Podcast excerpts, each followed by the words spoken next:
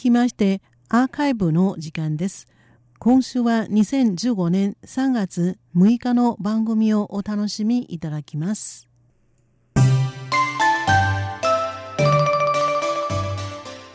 リスナーの皆様いかがお過ごしでしょうか？文化の台湾の時間ですこの時間のご案内は私上野と大宿慶です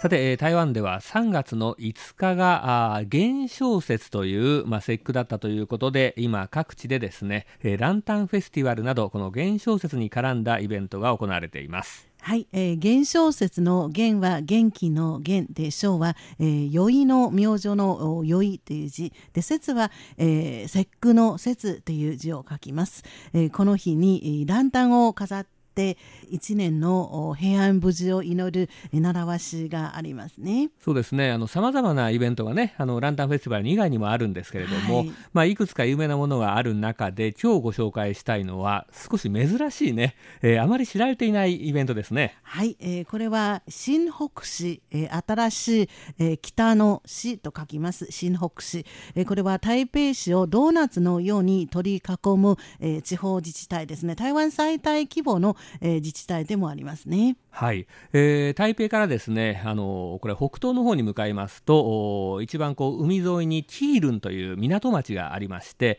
このティールンは独立した市なんですけれども、えー、ここから少し西に行きますとこの新北市の、えー、野流、えー、これは野外活動の野、まあ、上野公園の野ですね、えー、これに柳と書きまして野流というところが有名ですね。はい、えー、この野流は、えー、祈願解析で知られているところですね。例えば、えー、クイーンズヘッドですね。非常に、えー、有名な石ですね。岩ですね。はい。あのこれはあの風や海ですね、はい、のなあの波によってですね侵食をされまして岩が、えー、非常にこう変わった形にですねなっているところで。台湾としてはもう大変長い間有名な観光スポットで、えー、最近は中国大陸の方もいらっしゃるんでもう大変な人混みですよね。そうですね。でこの新北市の野流というところで、えー、昨日までですね、えー、新名上皇文化祭 というのが催されました。えー、神明、これ神様の神に、えー、明確の明と書きます。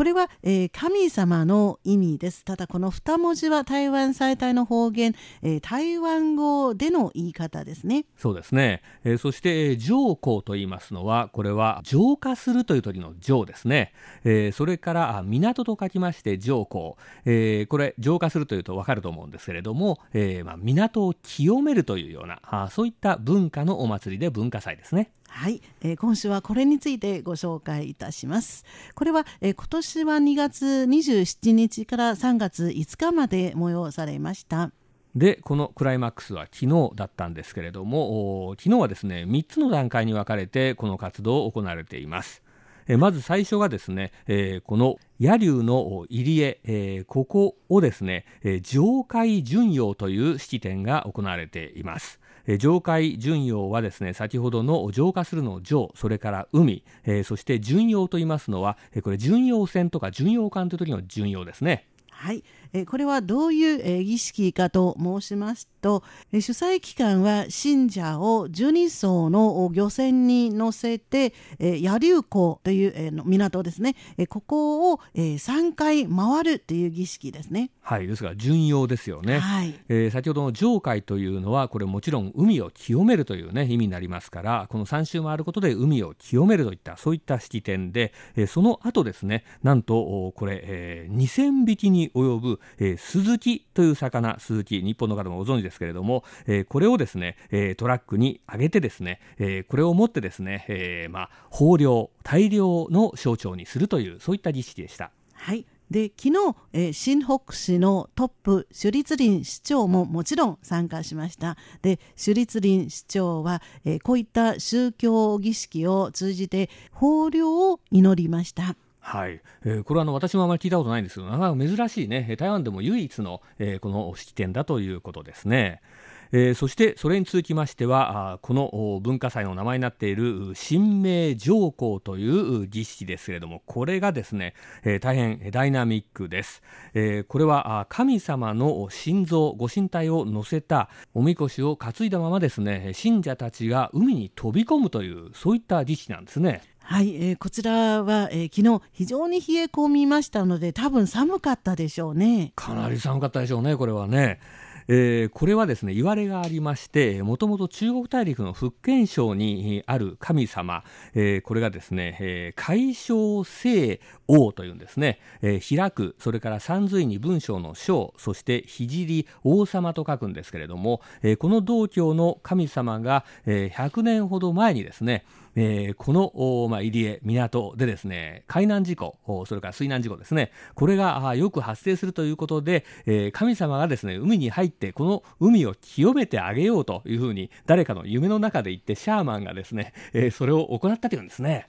はい、でこの神様は実は、えー、中国大陸の南部、えー、福建省の少州に住む人たちの守り神です。えー、少州の省は山水に文書の省と書きます。で、えー、台湾にはご存知のように、えー、中国大陸の福建省から、えー、移ってきた人たちが大勢住んでいますね。はい、えー、ですからまあそういった伝統がですね、えー、こちらに伝わったなと思いますけれども、えー、それで実際にはこれ、あのー、昨日はですねこの神様の他にもですね、えー、台湾の道場の他の神様も一緒に、えー、これ海の中にですね飛び込んでますね。はい、えー、海を、えー、清めてくださったわけですね。その中には台湾で広く信仰されている、えー、航海の安全を守る女神マソ様やあとですね土地公というこれはお地蔵さんのようなですね神様ですけれどもそういった神様も加わったんですね。はい